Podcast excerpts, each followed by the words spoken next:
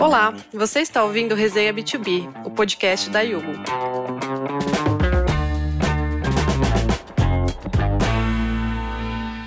Olá, pessoal, sejam muito bem-vindos ao Resenha B2B. No episódio de hoje, nós vamos falar sobre um tema cada vez mais urgente no mercado de trabalho as políticas de diversidade e inclusão no recrutamento de empresas de tecnologia. Eu sou a Daniela Leite, do time de marketing da Yugo. Hoje eu recebo aqui dois convidados para debater esse assunto. O Felipe Silveira é recrutador de tecnologia na Yugo e a Rafaela Silva é coordenadora de marca empregadora na Z1.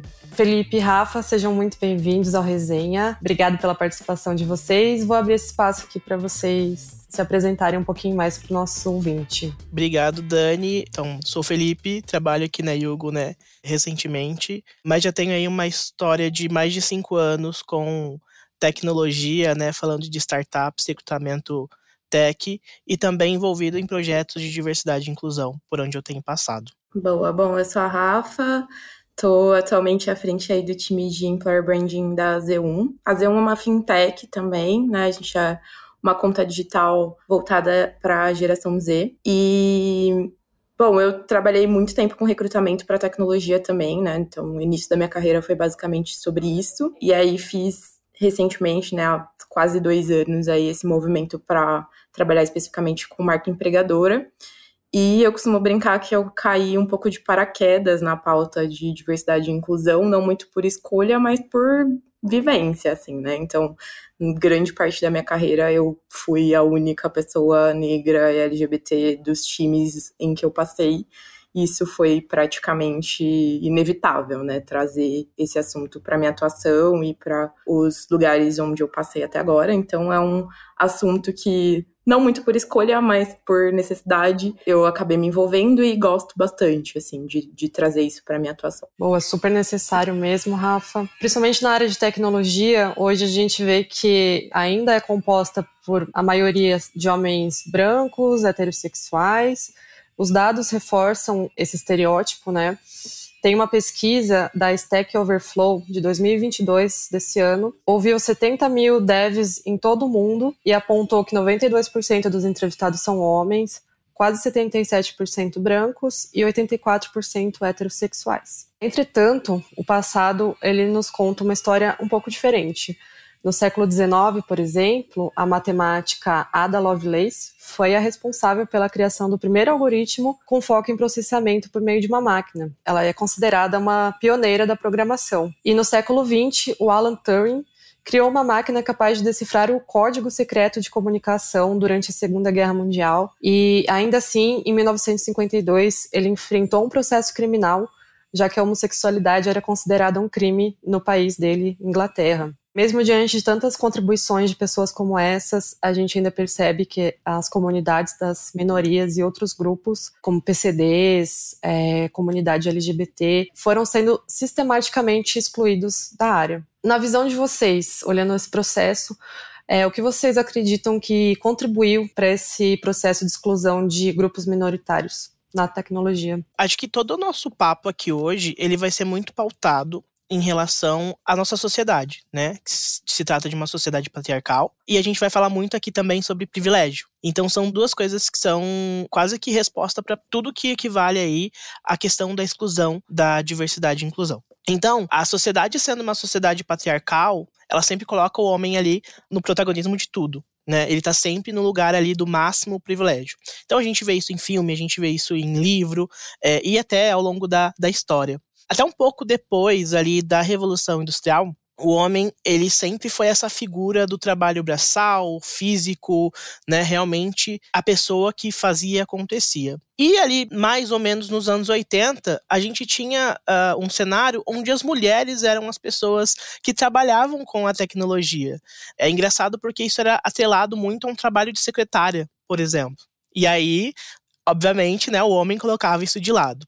Mas com a crescente aí da tecnologia, com a globalização e tudo mais, o homem viu que esse era realmente um lugar onde ia ter um crescimento e se apossou de novo desse mercado. Né? Então, por isso a gente teve essa alteração de novo, onde o mercado de tecnologia virou um mercado masculino. Até mesmo no caso, né, que, que foi citado da, da Ada, né, ela levou muito tempo para ser reconhecida. Então, hoje, para a gente ver essa presença do que não é o homem branco, cis, hétero no mercado, ele é realmente algo um pouco mais complicado de, de acontecer. É algo que a gente vem trabalhando para desconstruir, mas que existe devido a esse contexto todo. Eu acho que, assim, puxando esse gancho do que o Fê já trouxe em termos históricos, né? Acho que a gente vê também esse movimento econômico acontecendo, né? Então, quando tecnologia passa a ser uma área, um campo de saber rentável, vamos dizer assim, né? Então, é, envolvendo muito dinheiro, muito investimento, tornando-se, tipo, aí, as, mais recentemente, né, as carreiras melhor remuneradas. Então é, é, quase que automático que essa lógica de exclusão que acontece em outros lugares sociais, assim, ela é reproduzida no contexto da tecnologia, né?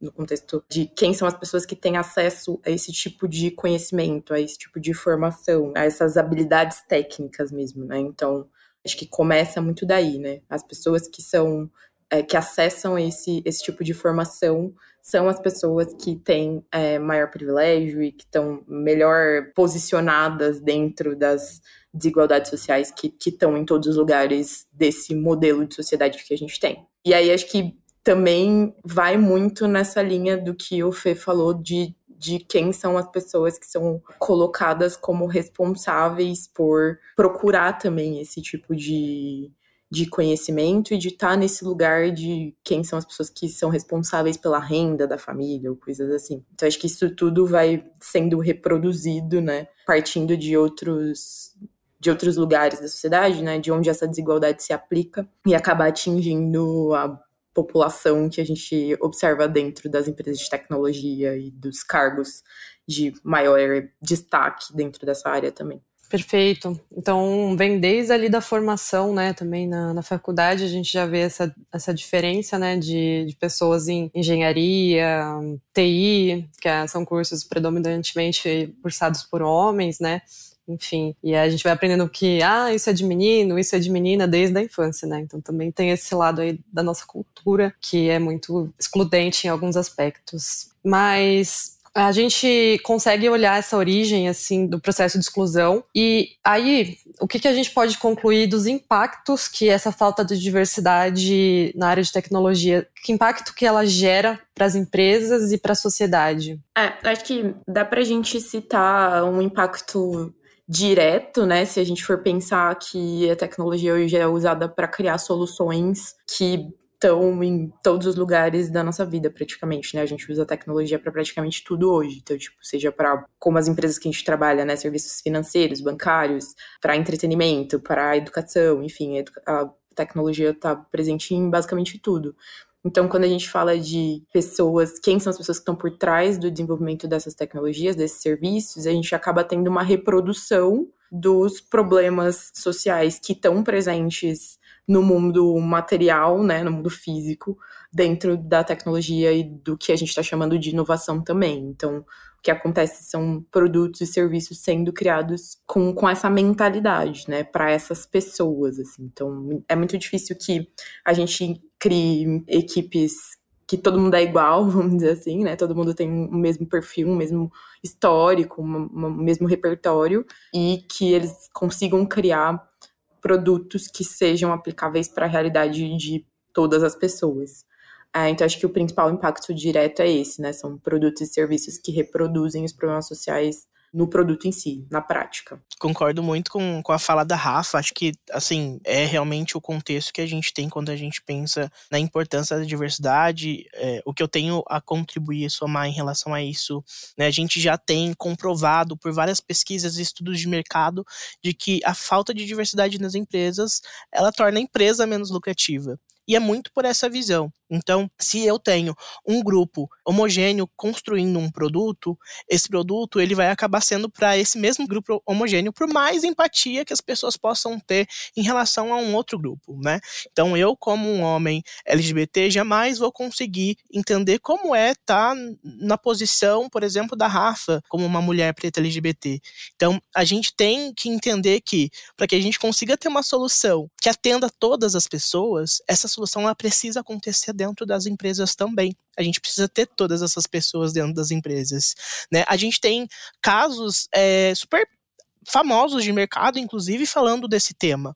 Né? Quando a gente pensa uh, no reconhecimento facial, a gente teve vários problemas aí em relação à pele preta. As pessoas não eram reconhecidas. Né? E aí uma pessoa preta colocava uma folha sulfite na cara e tinha reconhecimento facial, sabe? Ou relógio também inteligente, aconteceu o caso também que em pele preta ele não tinha a mesma efetividade quanto na pele branca.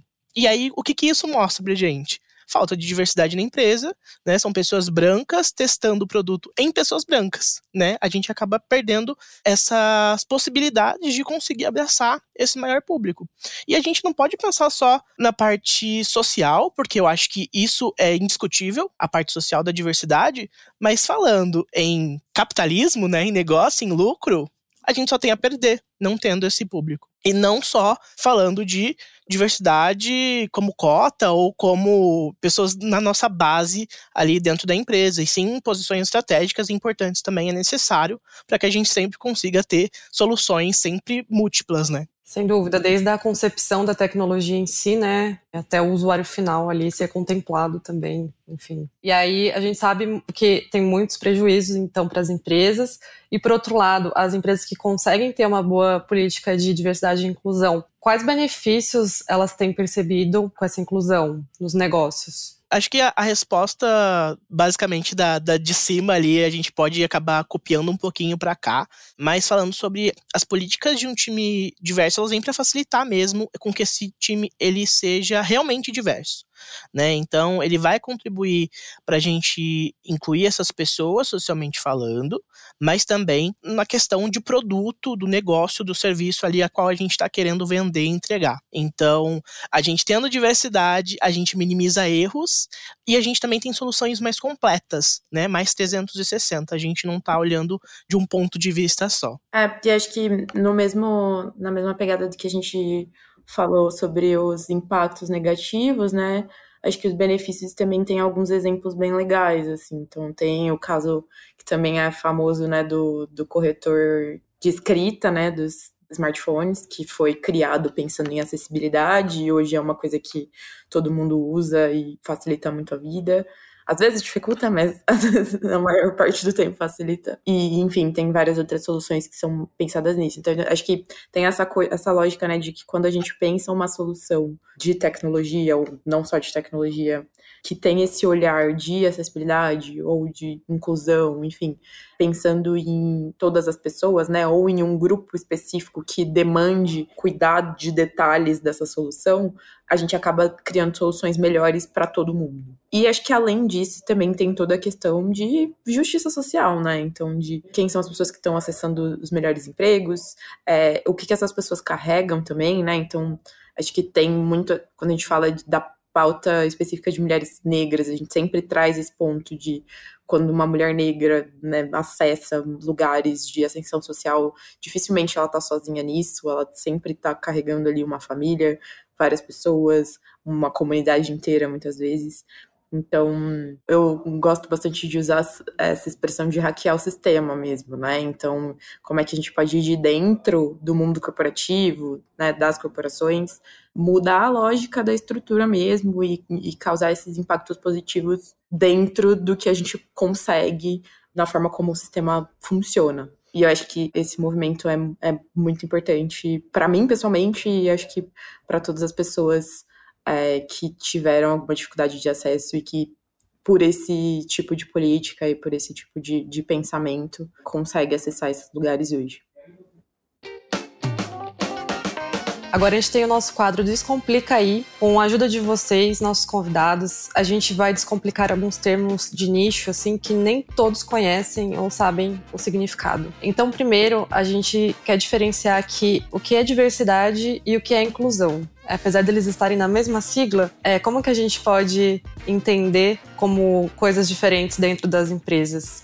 Bom, acho que assim, né? Quando a gente fala de diversidade e inclusão dentro do contexto corporativo, acho que é, é sempre importante a gente fazer esse disclaimer, porque acho que é um termo que vem sendo usado, né? São termos que vêm sendo usados mais recentemente com muita força, principalmente em termos de publicidade, de posicionamento de marca, mas pensando que ele está inserido nesse contexto, né, do mundo corporativo, das empresas, das organizações. Então, acho que assim, o que significa ter um time diverso e o que significa ter um ambiente inclusivo, né? Quando a gente fala de diversidade, a gente está falando pura e simplesmente de ter pessoas de diversas origens, de diversas raças, etnias, sexualidades, identidades de gênero, enfim, tipo, essas diferenças, mas não só essas, né? Localidades, enfim, origens de localidade mesmo, uhum. né? Regionais e tudo mais. Então, acho que assim, tudo é diferença, tudo é diversidade. Então, tipo, quando a gente fala de diversidade, é a gente ter pessoas diversas dentro do time, né? E aí, acho que esses recortes que são feitos, né, para as empresas que trabalham com esse assunto de forma mais sistematizada e, e pensando em criar movimentos e resultados mais expressivos, geralmente a gente faz os recortes olhando, né, para a realidade social do nosso país, por exemplo. Então, tipo, a gente vive num país que é majoritariamente preto, mas não são essas pessoas que estão com acesso aos melhores lugares dentro do contexto corporativo, vamos dizer assim. Então, isso é claramente um problema social, é um, é um problema que acontece, estrutural e tudo mais. Então, as empresas que estão trabalhando com metas de diversidade vão olhar para esses recortes com essa ótica, né? Quais são os problemas mais graves, vamos dizer assim, que a gente precisa resolver. Mas, em resumo, diversidade, pessoas diferentes de N diversidades aí dentro do time. Quando a gente fala de inclusão, é pensar em como é que a gente prepara o ambiente, né? Como é que a gente garante que essas pessoas vão encontrar dentro dessas empresas um ambiente que faça sentido e que atenda às necessidades delas e que realmente faça com que elas se sintam pertencentes minimamente àquele lugar, né? Então não dá pra gente simplesmente colocar pessoas com diversas origens, diversos repertórios dentro do mesmo time e esperar que elas vão performar igual, que elas vão ter, enfim, o mesmo jeito de trabalhar, né? Acho que tem muita essa discussão também sobre cultura, né? Sobre o que, que é o fit cultural que a gente tanto fala dentro do contexto de recrutamento, né? Então, acho que inclusão, em resumo, é pensar nessas práticas, né? Dentro desse ambiente, como é que a gente consegue garantir que essas pessoas vão ter uma experiência positiva ou até uma experiência parecida, né? Considerando as, as diferenças delas.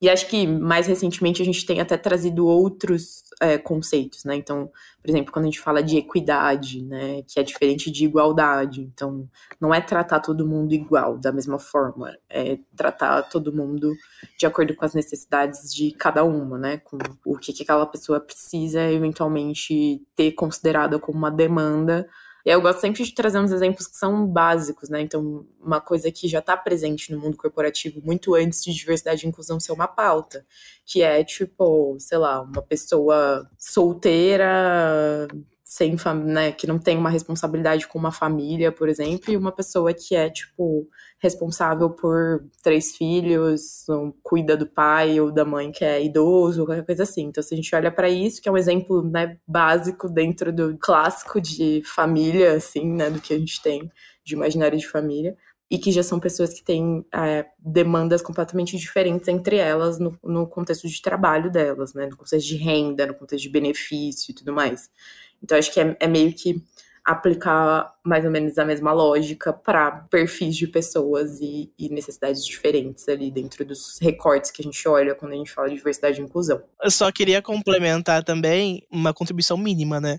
Que é. Tem uma fala que eu acho que me ajudou muito, assim, e que ela ecoa muito em encontros de diversidade e inclusão quando a gente está participando e que ajuda muito a ilustrar essas diferenças, né? Então, é uma fala da Verna Myers, que ela é VP de Estratégia e Inclusão do Netflix, e ela fala que diversidade é convidar para festa e a inclusão é chamar para dançar. Então, isso acho que traz bastante ilustração sobre né, qual é a diferença, o que, que é o quê. Que legal esse exemplo, fica super visual assim também, né? E a sociedade está muito atenta às empresas que realmente têm políticas inclusivas e aquelas que são só fachada, né? E aí surge o termo diversity washing, que também é, tem o pink washing, tem o green washing, E nessa área especificamente, como a gente pode entender esse termo do washing? Eu acho que é bem simples, na verdade, né? Quando a gente pensa nesses paralelos do pink e do green washing, que são aquelas empresas que pregam e falam como a diversidade é importante, que a empresa é super diversa, mas isso é sempre da porta para fora. E quando a gente para para olhar dentro da empresa, isso não acontece de fato, né? A diversidade existe, sei lá, tá lá na base, né? A gente não tem pessoas de diversidade, por exemplo, em posições de liderança, posições estratégicas, o quadro de diretoria é um quadro totalmente é, homem, branco, cis, hétero, né? O poder tá sempre centralizado nesse privilégio branco que a gente chama, né? Na, na mão do homem ali.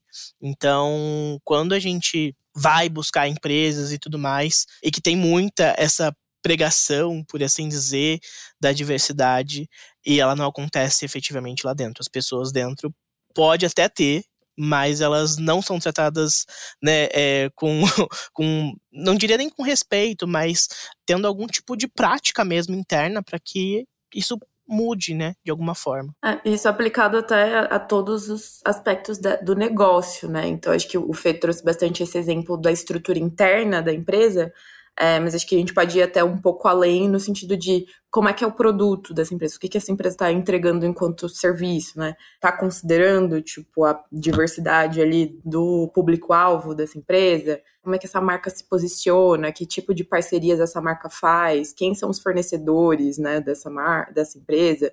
Acho que dá para a gente aplicar isso, né? Então, essa diferença entre a empresa que pratica aí o diversity washing, que só é uma marca que se posiciona em, como a favor da diversidade, mas quando você vai olhar para todos esses outros aspectos do negócio, muito provavelmente ela não está considerando isso de verdade. E acho que eu queria só fazer um comentário também, porque acho que muitas pessoas que possivelmente vão ouvir esse episódio trabalham com diversidade e inclusão ou têm esse interesse pela área, e acho que um cuidado que a gente precisa tomar muito quando a gente é responsável, né? Então, falando do meu lugar aqui, né? Eu produzo conteúdo como pessoa responsável pela marca empregadora, é muito a gente tomar esse cuidado de não praticar o diversity washing sem querer, vamos dizer assim, porque às vezes a gente coloca um posicionamento que é nosso, enquanto pessoa física ali, na hora de produzir um conteúdo, na hora de se é, falar em nome da marca, e na verdade aquela não é a realidade da marca, né? Então esse, acho que esse é um exercício um papel muito importante das pessoas que trabalham com comunicação, com marca empregadora, pensando nisso, assim, da gente sempre fazer esse, esse exercício de o que, que é meu posicionamento enquanto pessoa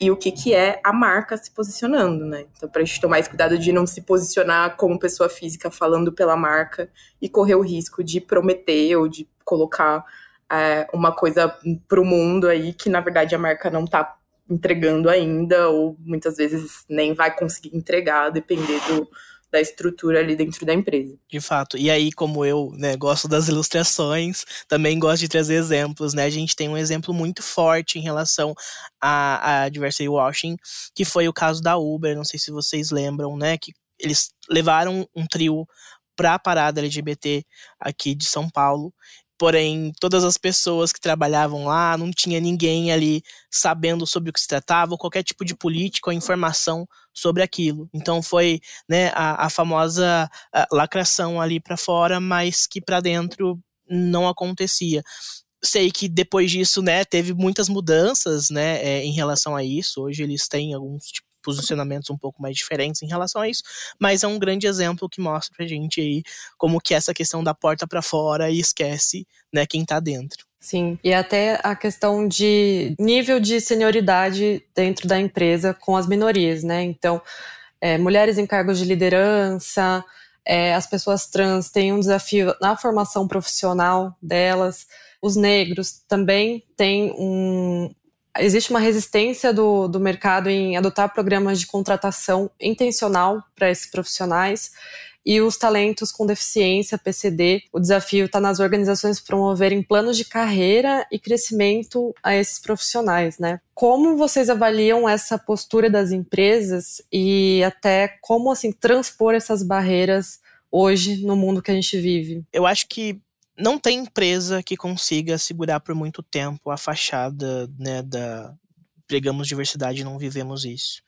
Então, se a pessoa que está dentro, ela não está se sentindo incluída, ela vê que realmente não tem práticas ou qualquer tipo de, de pessoa ali, né, de diversidade e inclusão, por exemplo, ou programas cuidando dela, ela mesma vai começar a divulgar, vai falar.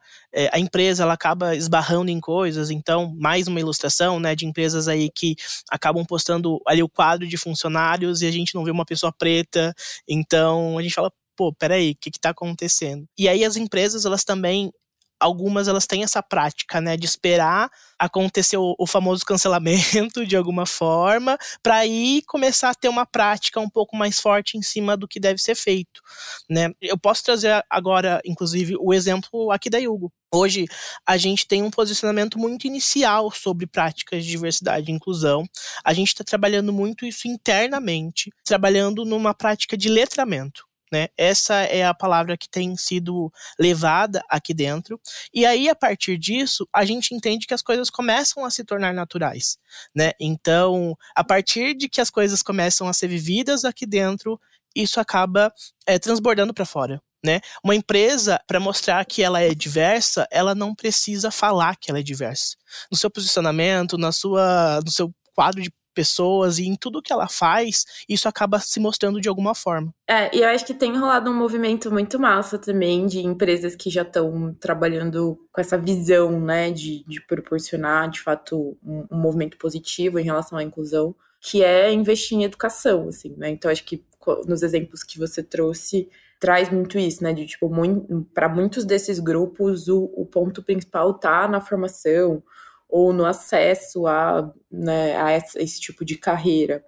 Então, acho que tem, a gente tem alguns exemplos bem legais de empresas, de grandes empresas de tecnologia que estão fazendo parcerias com escolas, com formação, e trazendo esse movimento de não só esperar que os talentos cheguem prontos, né, ou, enfim, procurar entre as pessoas que já estão empregadas em outras empresas de tecnologia, mas trabalhar no sentido de usar, né, parte do investimento ali da empresa e informar novos talentos para o mercado. E eu acho que isso é necessário não só falando de diversidade e inclusão, né? Porque, enfim, quando a gente olha para as perspectivas de crescimento do mercado de tecnologia, já é claro, né? Já é dado que não vai ter pessoas o suficiente para o crescimento que as empresas é, planejam. Então, acho que quando as empresas fazem esse movimento, né, de ter uma parte ali do seu investimento em formar mais pessoas para o mercado, esse é um movimento que é super viável para a maioria das grandes empresas de tecnologia, né? Tipo, não é uma coisa que gera um prejuízo para a empresa, muito pelo contrário, que além delas investirem na formação dessas pessoas, elas estão também trabalhando a marca empregadora delas, querendo ou não. E acho que isso gera esse movimento, né, das, das pessoas terem um pouco mais de acesso à, à, formação e à educação sobre tecnologia. Sim, inclusive é muito legal os programas de, de trainee, assim, dentro das empresas, né, para a área de tecnologia, pegar um profissional mais júnior e desenvolvê-lo, né, então, às vezes no mercado você não vai encontrar profissionais diversos já em nível sênior ou, sei lá, gerência, enfim. Mas é, a empresa pode ter esse trabalho de desenvolvimento de carreira também, né? Então é bem legal esses pontos que vocês colocaram. E agora a gente vai para o nosso quadro resenha. A gente vai trazer aqui um espaço para vocês contarem alguma experiência ou case de mercado que vocês tenham observado. Então vamos lá. Com o maior acesso à informação, o crescimento dos debates sobre a importância da diversidade e inclusão, as empresas, no geral, têm se mostrado um pouco mais preocupadas com, com essas políticas. Mas a realidade a gente sabe que a liderança ainda é dos grupos majoritários, né? Como vocês avaliam essas decisões hierárquicas? Então, vocês observam que elas são intencionais, essas escolhas né, de pessoas para cargos? E de que forma os comitês de diversidade e inclusão têm ajudado a mudar esse cenário nas empresas onde vocês já passaram ou do mercado em geral? É, acho que em geral a gente esse é um problema, né, uma pergunta de milhões, vamos dizer assim, porque, enfim, acho que em todas as empresas, pelo menos nas que eu passei e nas que eu conheço, assim, né, troco, tenho informações sobre políticas de diversidade, essa questão da liderança é sempre uma questão. E eu acho que isso está atrelado a várias coisas, né? Uma é que quanto mais é, elevado ali dentro da hierarquia da empresa é o cargo, é a posição. Geralmente estão as pessoas com mais acessos, mais privilégios e, enfim, né? Todas essas coisas que a gente trouxe no começo da nossa conversa, elas vão ficando, as diferenças, as desigualdades vão ficando mais graves na medida que a gente olha para os cargos mais altos dentro das empresas. Acho que tem uma questão também de quem são as pessoas que têm a possibilidade de ter grandes empreendimentos, que têm acesso a investimento, né? Então, quando a gente olha para fundadores de startups, de empresas de tecnologia de muito sucesso, assim, geralmente também existe um padrão de quem são essas pessoas, né? Qual é o perfil delas. Isso está muito atrelado também ao nível de risco, né? Então, tipo, quem são as pessoas que conseguem arriscar suas carreiras, né? O seu até o seu dinheiro mesmo, né? Porque geralmente a maioria dessas pessoas tem uma história de tipo, ai, falhei várias vezes, né? Tentei empreender várias vezes e quebrei empresas para depois chegar no, nessa que deu certo. Então, acho que assim, a gente tem muito esse questionamento de quem são essas pessoas que estão fundando essas empresas e que estão conseguindo investimento. É, então, todas essas questões de desigualdade, de diferenças sociais que a gente tem são reproduzidas nesse, nesse contexto também. E aí acho que tem também toda essa questão do acesso à formação e tudo mais. E acho que, parafraseando o Fê aí com as ilustrações e as, as frases de efeito que a gente tem nesse contexto de diversidade e inclusão, tem um, um meme, vamos dizer assim, que eu gosto muito, que a Beyoncé, né, conhecida por todos, criou um espetáculo pro Coachella quando ela se apresentou, né? Ela foi a primeira mulher negra a ser headliner do Coachella, inclusive. E ela tem essa piada, né, de que a Beyoncé encontrou uma banda inteira de pessoas de todos que tocavam todos os instrumentos mais específicos que ela precisava lá, dançarinos, coreógrafos, enfim, uma equipe inteira de pessoas negras. E aí as pessoas C-level das startups brasileiras falam que elas não encontram pessoas negras capacitadas para as posições de liderança delas. Então, acho que é muito uma coisa, né? Rola muito uma cultura de contratação para cargos de liderança que é ter referência, conhecer a pessoa, olhar para qual escola de liderança ela passou. E tudo isso vai reforçando essa ideia de que quem são as pessoas que, que se conhecem? Geralmente elas são pessoas que têm um perfil parecido, uma história parecida, que acessaram os mesmos lugares. Então, dificilmente a gente quebra esse ciclo se a gente não olhar para fora da bolha, né, literalmente. Então acho que tem rolado também um movimento muito forte, principalmente olhando de novo para profissionais negros, né, que são pessoas pretas criando negócios e empregando outras pessoas pretas. E acho que esse movimento acontece muito por conta disso, né? Que a gente tem uma dificuldade muito grande de fazer com que as pessoas que já estão acostumadas a estar naquele lugar e a contratar as pessoas que elas já conhecem e que são parecidas com elas e tudo mais, então, tipo, a forma de hackear o sistema que a gente tem encontrado é criar os próprios negócios de pessoas pretas e tudo mais. E acho que também, né, quando uma pessoa preta acessa uma posição de liderança, é muito visível essa diferença. Então, a maioria das equipes formadas apenas por pessoas pretas que a gente olha no mercado, geralmente tem uma liderança preta ali por trás. Então, acho que isso é um movimento que tem acontecido, que já tem começado a, a surtir algum efeito em algumas empresas, né, em alguns lugares que estão levando esse trabalho bastante a sério, mas é um problema assim que está muito arraigado e que faz muito parte de como o sistema funciona, né? Então, eu particularmente diria que é um problema muito difícil de resolver, assim, muito dificilmente a gente vai ter de fato ambientes que são 100% inclusivos dentro do mundo corporativo, apesar de todo o movimento positivo que a gente tem feito. É, é, acho que, enfim, né, não tem muito o que complementar, porque o que a Rafa trouxe realmente, assim, acho que é, é a realidade. Mas o que eu penso em relação a isso, basicamente, tá, tá nesse lugar também, assim. A gente tá falando de pessoas que tomam decisões, né, hierárquicas aí em relação à diversidade, que volta lá na nossa primeira pergunta, no nosso começo, falando do privilégio da sociedade patriarcal, do branco, né? Então, que está sempre lá no topo da cadeia alimentar, enfim. Então, muitas das vezes existe a questão da, da ignorância, e não da ignorância no sentido da palavra ruim, mas de não saber né, a importância e ter aprofundamento em relação a pautas e temas de diversidade e inclusão. Então, ter um time, né, ter aí um comitê é, dentro da empresa é necessário para que a gente consiga trazer mais consciência para essas pessoas da alta liderança. Uma coisa que a Rafa falou também um pouco antes, falando, sei lá, de uma, uma liderança né, negra, enfim, a gente vê que quando uma pessoa negra ela consegue, né, ter esse destaque, então ela vira a única pessoa do mercado. Né, a gente pode, pode ver, de repente, na própria TV ali, sei lá, hoje, né? Parece que a gente só tem é, Lázaro Ramos e Thaís Araújo como artistas aí é, pretos no, no Brasil, porque eles estão sempre em tudo, assim. Mas não, acho que agora a gente está caminhando para um lugar muito pequeno esse passo, né? Mas a gente começou a caminhar de fato agora e começar a explorar mais isso. Mas é por isso que é necessário e a gente precisa ter essas pessoas dentro das empresas de diversidade e inclusão, trazendo esse letramento, trazendo informação, né? Batendo nessas teclas, ensinando o porquê, né? De que é importante e qual que é a importância que a gente traz dentro desses temas. Muito bom, gente. Vocês tem algum exemplo prático, assim, disso que vocês vivenciaram? Ou é mais, assim, a luta, né? a luta diária? Acho que, assim, exemplo prático de movimentos de, por exemplo, ter meta de contratação de pessoas negras, de mulheres em tecnologia, de pessoas trans.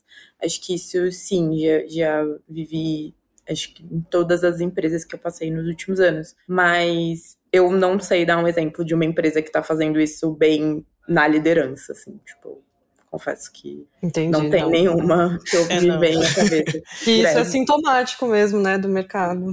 Falando em liderança sempre é uma questão, assim. E aí, assim, acho que o mais próximo que eu cheguei de alguma coisa, acho que foi numa experiência né, passada, que inclusive acabei compartilhando essa experiência com a Rafa, né, na, na empresa anterior, e que a gente conseguiu provar e mostrar que a contratação de diversidade, ela não é uma contratação demorada, ela não é uma contratação que requer muito mais trabalho, por muitas vezes a gente inclusive fechava as posições antes, sabe? Falando aí, agora puxando um pouco essa sardinha pro meu lado de, de recrutamento, né? Quando a gente vai falar com uma pessoa gestora, a gente não não ter esse medo em relação a vamos trazer uma diversidade. Como é que tá o teu time? Como é que tá hoje? O que, que, que a gente pode fazer para trazer né, inclusão aí para o teu time? Então, é importante essa pessoa de diversidade, né, inclusão, esse programa, esse comitê dentro da empresa, mas as pessoas que estão aí na ponta também, você, recrutador, recrutadora que está me ouvindo, também é seu papel puxar essa sardinha para a gente conseguir trazer essa diversidade essa inclusão para dentro da empresa também, sabe? Então, o recrutamento diverso, ele não é um recrutamento difícil, se a gente não quiser. E se a gente mostrar e fazer acontecer, a gente vai ver que o resultado ele vem e vem muito fácil. É, até tem. Acho que tem muita gente buscando oportunidade, né? Então, cabe à empresa olhar também esses perfis diversos, é, desde ali, nem o Felipe falou, desde o recrutamento. Até uma outra pergunta que surgiu aqui: qual a opinião de vocês sobre, por exemplo, o caso da Magalu? Quando teve aquela cota de contratação de profissionais negros, né, que foi bastante polêmica no mercado. Vocês acham que esse tipo de ação é necessário ou é só também uma coisa paliativa, assim? Eu diria que é o mínimo, sabe? É uma. Acho que a gente fala bastante, né, também no contexto de diversidade e inclusão de reparação histórica, e acho que as pessoas têm uma dificuldade muito grande de entender na prática o que, que é isso, né? Enfim, né, eu gosto também de usar sempre um exemplo de um exercício, né, de refletir sobre a escassez de oportunidade mesmo, né? Porque quando a gente fala de novo, né, do sistema, de como funciona, como funciona o processo de empregabilidade mesmo que a gente tem principalmente no Brasil, mas não só no Brasil, a gente não tem, por mais que em tecnologia especificamente a gente tem muitas vagas não ocupados, né? Então a gente sempre fala de escassez de pessoas preparadas para assumir esses, essas cadeiras. Mas se a gente for pensar como que funciona o, o processo de conseguir um emprego mesmo, é só você olhar para a quantidade de pessoas que estão desempregadas no Brasil hoje, assim. Então, a gente pode fazer esse exercício a partir daí, né? Se a gente tem uma, uma dificuldade de conseguir um emprego e a gente tem uma escassez de oportunidades, vamos dizer assim, né? Não tem muito como a gente deixar as coisas acontecerem naturalmente. Tipo, não existe naturalmente, né? Se a gente deixa as coisas acontecerem naturalmente, o que a gente vai ter é uma reprodução de todas as exclusões que a gente já comentou aqui. Então, acho que esse tipo de iniciativa ele é necessário para. Às vezes as pessoas ficam assim, ah, mas eu vou tirar a oportunidade de uma pessoa branca para colocar de uma pessoa preta Talvez seja mais ou menos por aí mesmo. Mas a questão é, durante toda a história dos programas de trainee, é só você olhar para os números, tipo, quantas pessoas brancas estavam entrando nesses programas. É, então, assim, sempre foi, né, só para pessoas brancas. Não é dito, mas é o que acontece se a gente deixa acontecer naturalmente. Então, quando a gente coloca essa cota, quando a gente faz força nessa curva, vamos dizer assim, para que de fato essas oportunidades sejam preenchidas por esse perfil de pessoas, a gente garante uma reparação histórica, né? Uma tentativa forçada de trazer oportunidade para as pessoas que estavam sendo recusadas consistentemente, historicamente. É isso, é, concordo totalmente com a Rafa. É o mínimo que a gente pode fazer quando a gente fala né, desses programas. Acho que é muito olhar mesmo de uma forma muito mais ampla do que só estamos olhando ali, porque o processo ele é específico para pessoas pretas, por exemplo.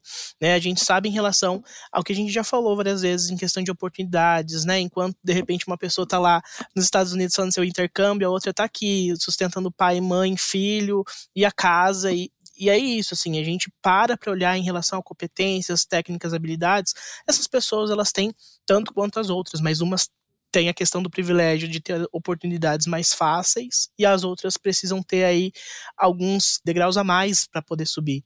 Né? Então, sei lá, a gente fala mesmo do, do inglês, por exemplo. Hoje a gente tem tanta empresa que no Brasil brasileira que vai trabalhar só nível nacional e que exige inglês fluente, sendo que a gente sabe que a parcela de pessoas que falam inglês fluente no Brasil hoje é muito pequena. Né? Então, todas essas coisas acabam contribuindo.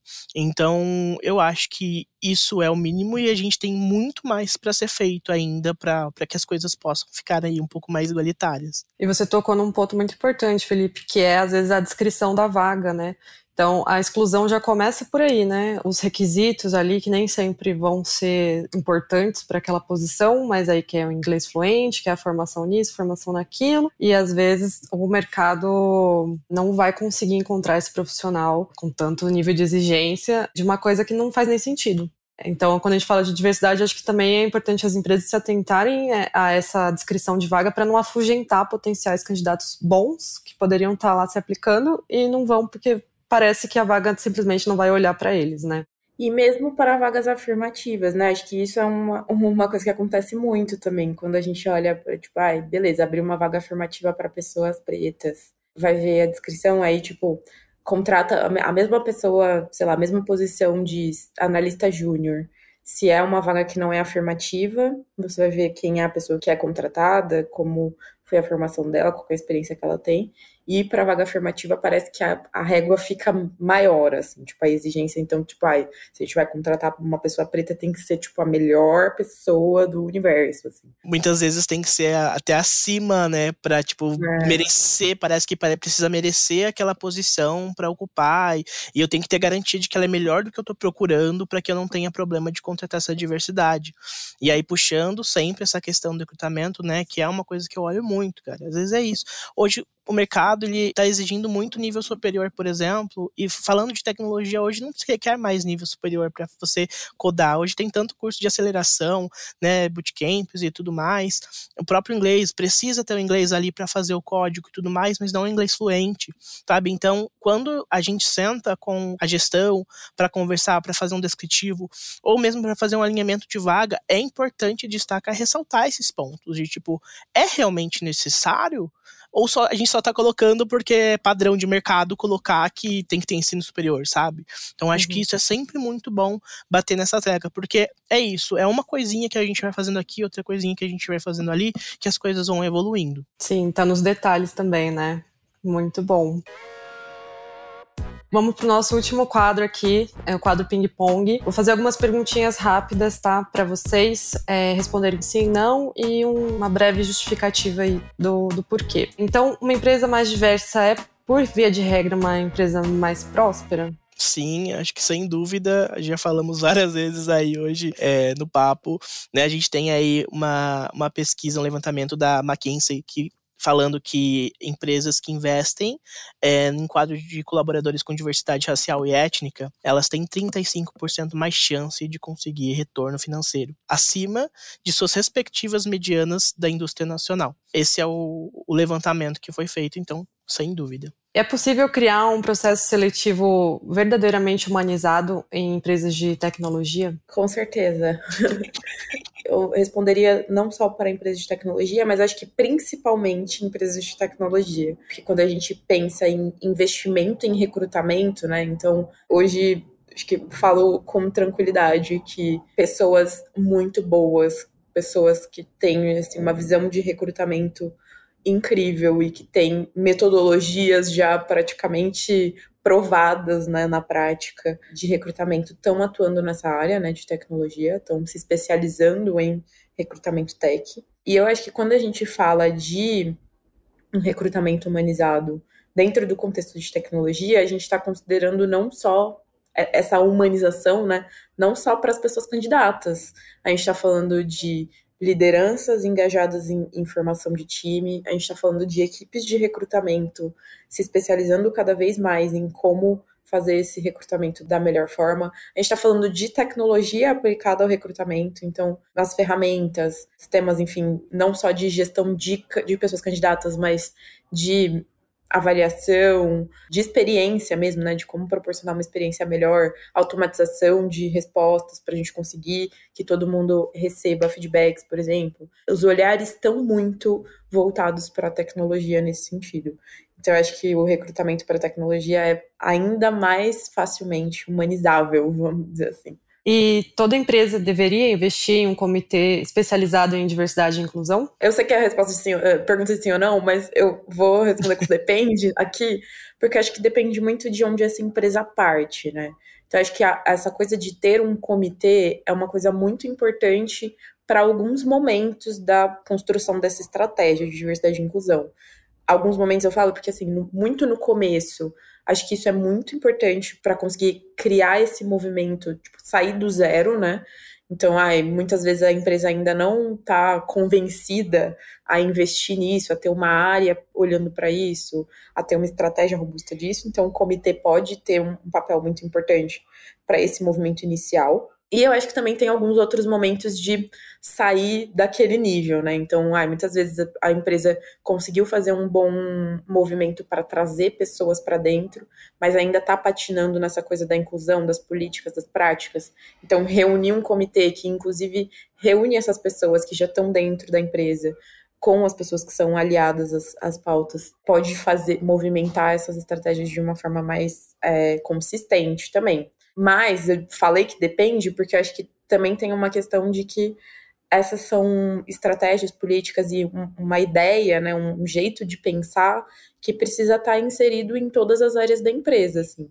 Então, se o comitê existe para cuidar de todas as práticas relacionadas à diversidade e inclusão, e isso não vai ser inserido nas estratégias e no dia a dia das áreas da empresa, isso acaba não adiantando, né? Tipo, pesa muito mais para as pessoas que estão ali no comitê e isso não vai ter um movimento consistente. Então, acho que o comitê ele tem meio que esse papel temporário, né, de, de fazer um movimento inicial e demandar as práticas e, e a vivência daquilo no dia a dia para as áreas e para fazer parte do dia a dia da empresa. É isso. Eu acho que se for até ali toda empresa deve investir, para mim a resposta é sim, sim, sim, assim, acho que nesse contexto de, de, de, pergunta, mas eu concordo com a Rafa, porque é isso, assim, acho que o comitê, ele tem um papel fundamental, ele é muito importante a presença dele para entender muito em relação ao clima, a como que tá o senso hoje interno, as pessoas, é, o cuidado com tudo que está acontecendo. Então eu acho que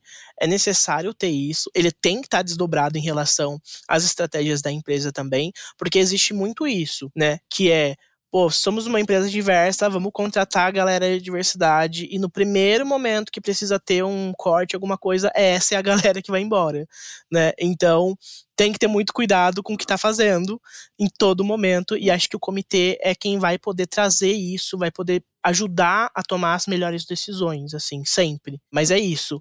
Isso também tem que vir sempre de cima, né? Não adianta ter um comitê lá embaixo da gestão, da coordenação, porque aí também não alcança a parte de cima e a gente sempre copia os nossos líderes, né? Então, se a gente não vê liderança é, dando valor para isso, a gente também vai acabar não fazendo a mesma coisa.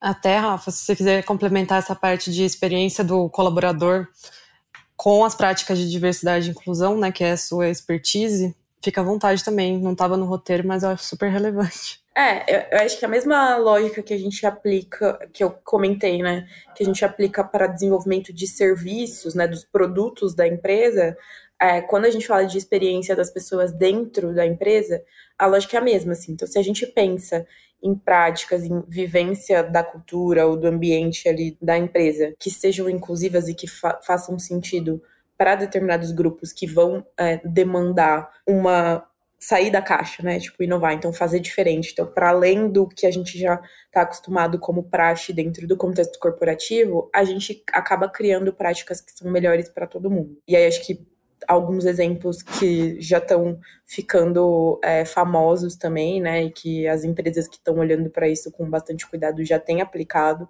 É, são, por exemplo, as licenças, né? Então, Antes a gente tinha essa coisa de licença maternidade e licença paternidade. Então, como é que a gente pensa em uma licença que, se, que faça sentido para mais grupos? Então, não só para as pessoas que getam e que dão à luz as, as crianças, mas também, tipo, pessoas que adotam, diferentes tipos de pessoas gestantes, né? Então, não só mulheres cis, mas homens trans, enfim. E acho que pensar na experiência das pessoas, considerando esses detalhes e essas necessidades que são particulares de cada grupo, garantem que todo mundo tenha uma experiência melhor.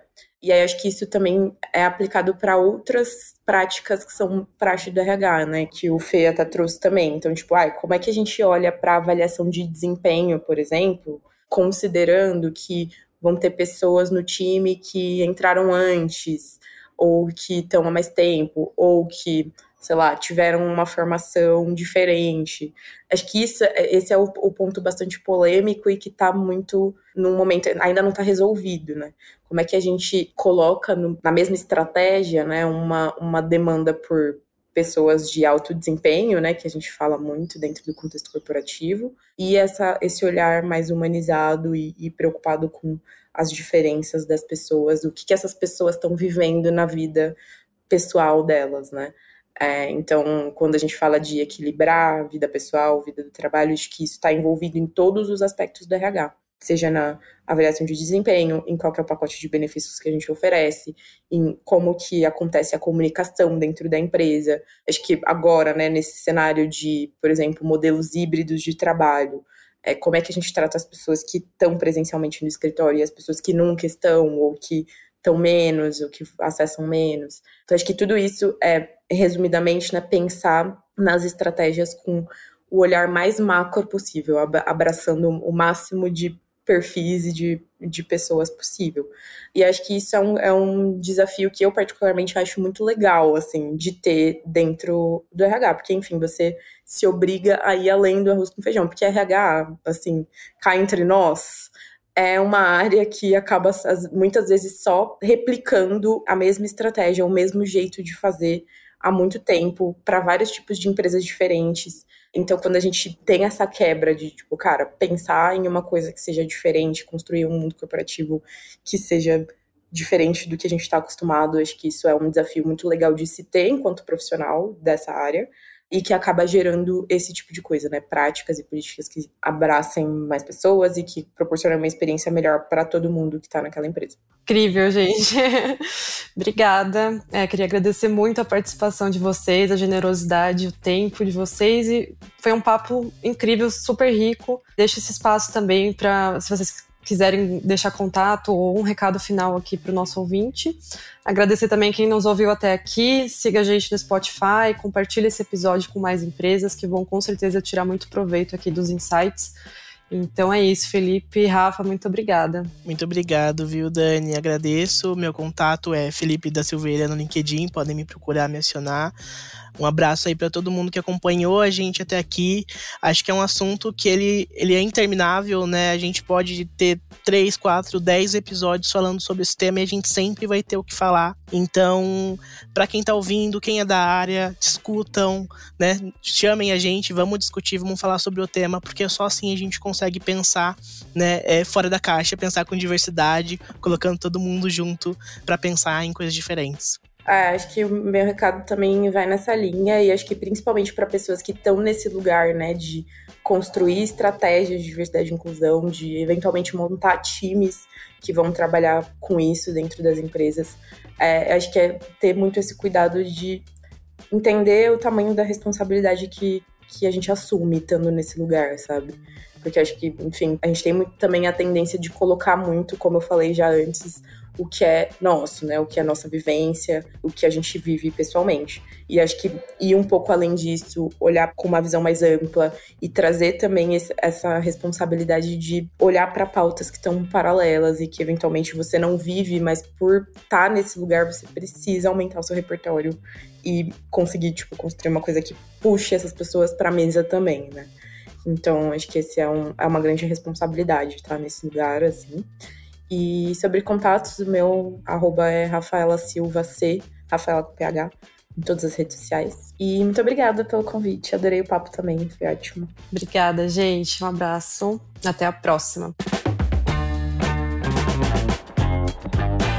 Esse foi o nosso episódio de hoje, mas a nossa resenha continua. Acesse o blog da Yugo e aproveite nossos conteúdos para potencializar a sua empresa. Até a próxima quinzena com um novo episódio para você.